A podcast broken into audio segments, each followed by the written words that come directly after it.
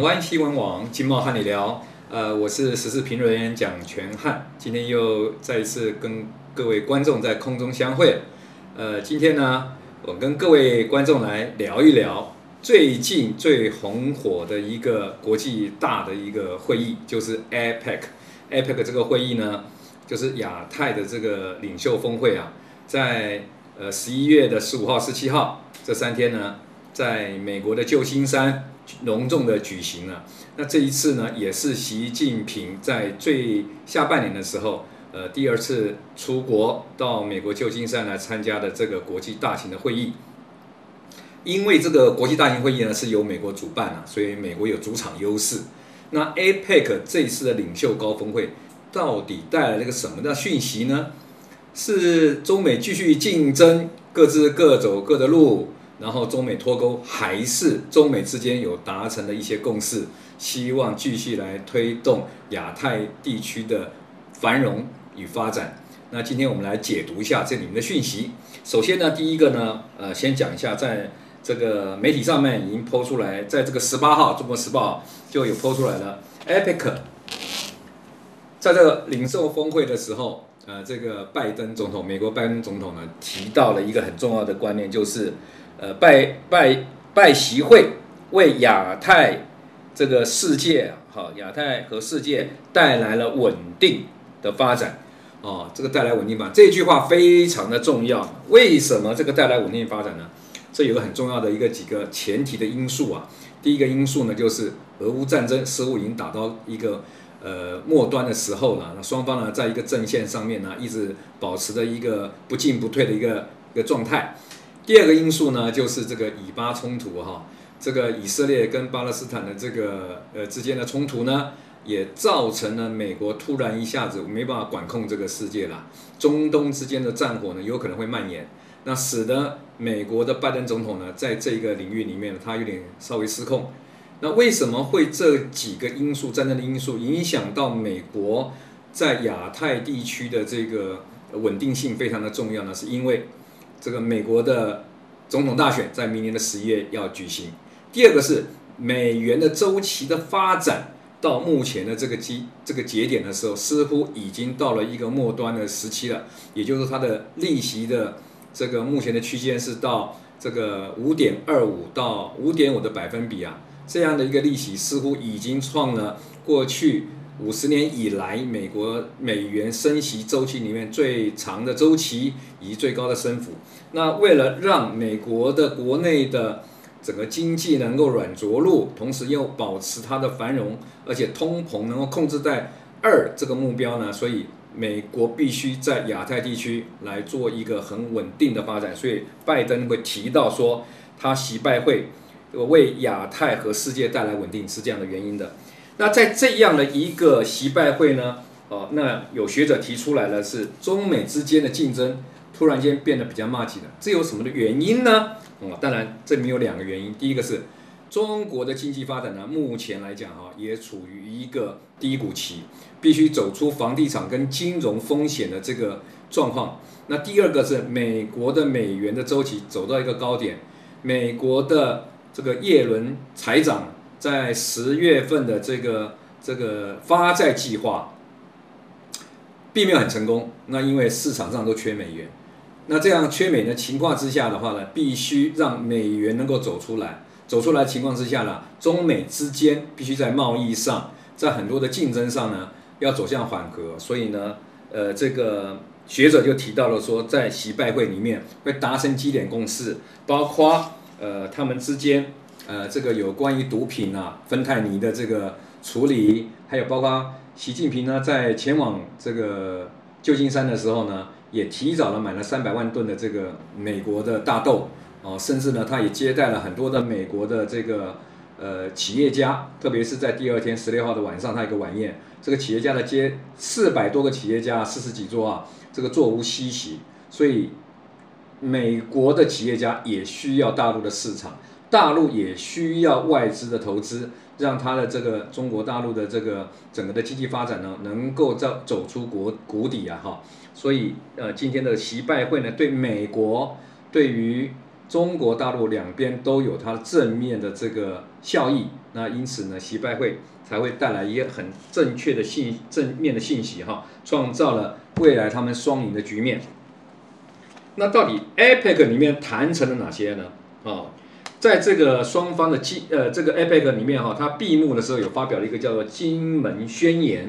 金门宣言里面呢，它有几点哈，是一个主要的重点。第一个就是。开创造自由、开放、公平的投资环境，这对美国、对于中国现在都要抢资金啊，所以这个宣言是非常的重要的。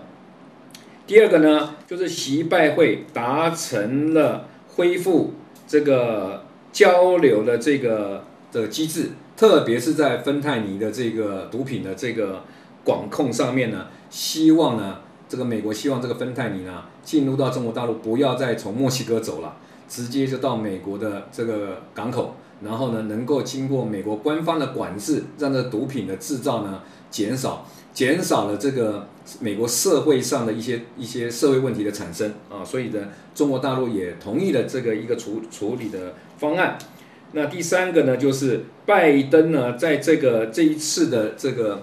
呃 APEC 里面呢，他收获非常大，特别是啊，呃，跟中国之间达成了某些的共识了以后呢。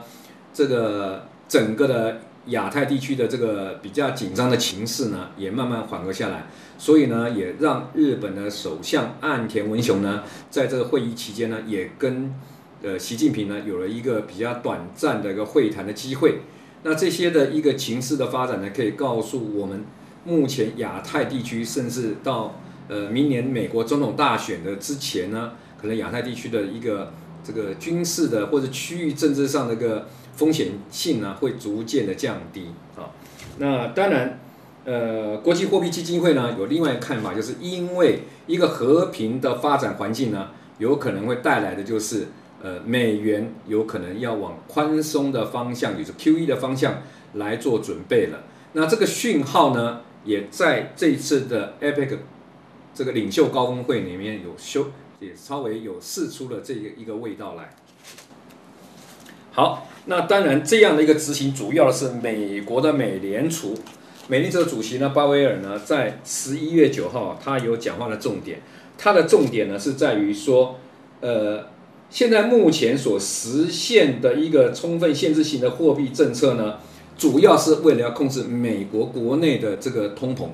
那目标呢是以百分之二来做实现，那但是呢，为什么这一次在十一月的时候，他没有升息？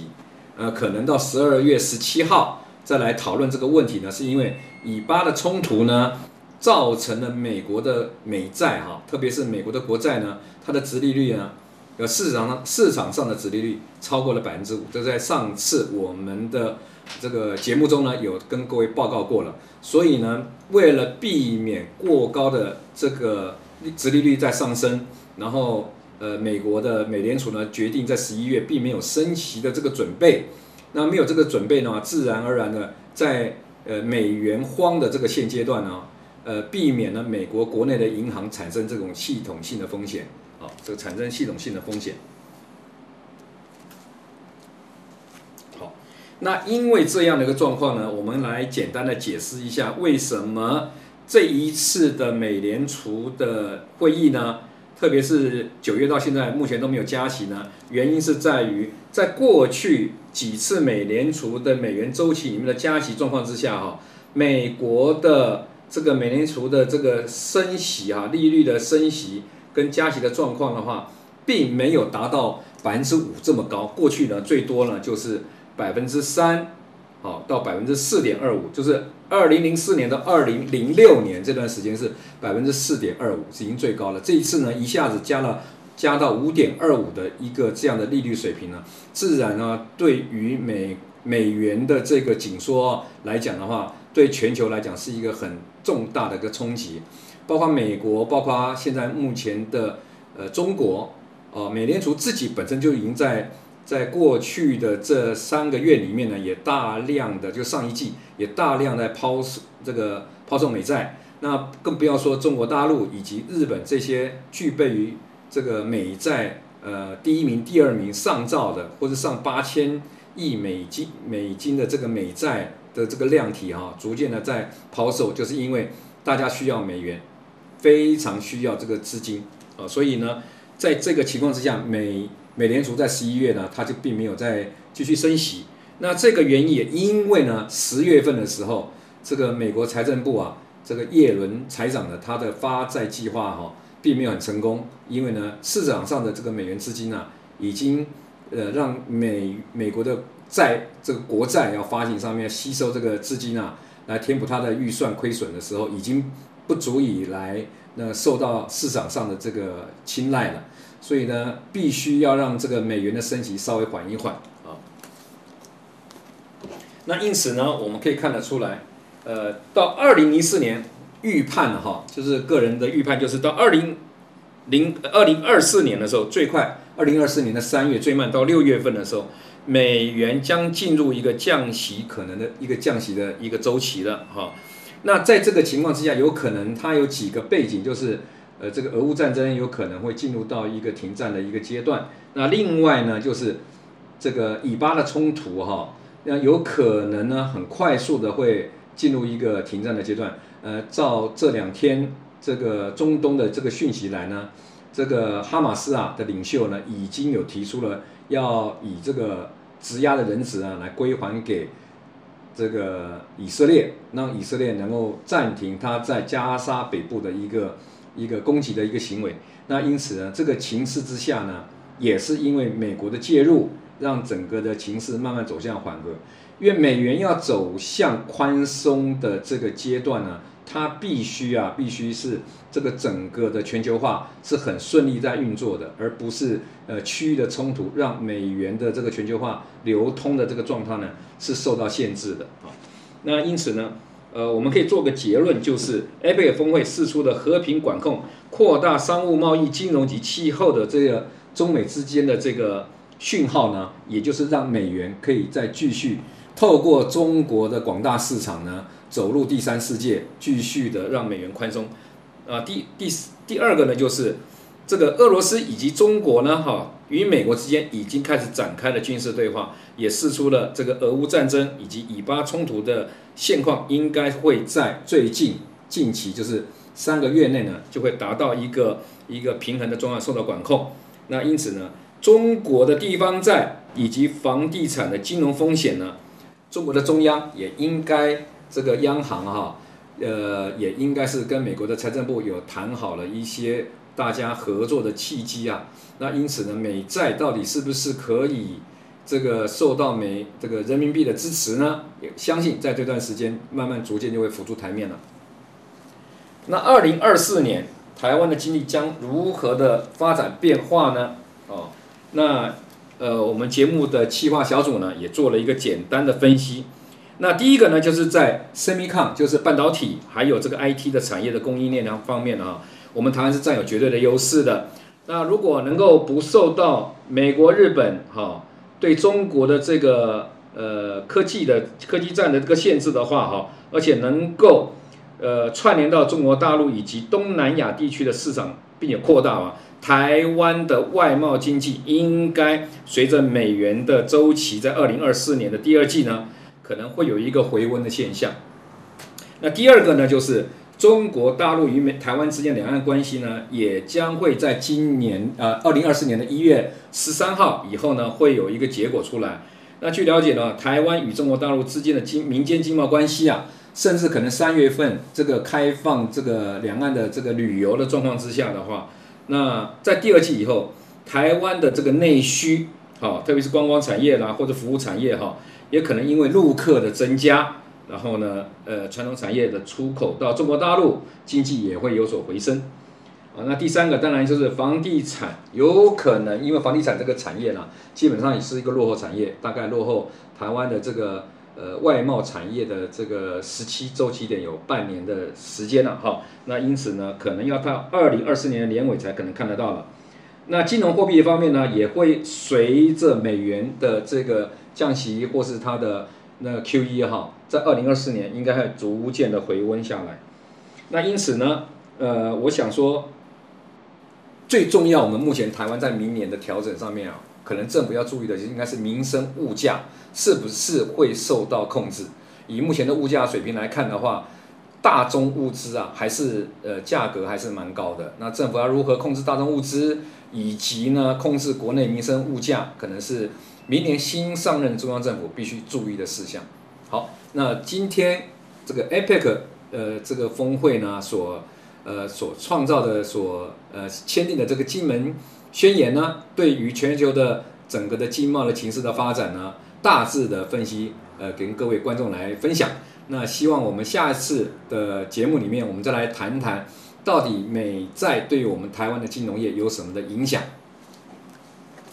好，今天的节目就到这边，谢谢大家，谢谢。您心爱的合作伙伴，裕达报关零七三三三六八三九。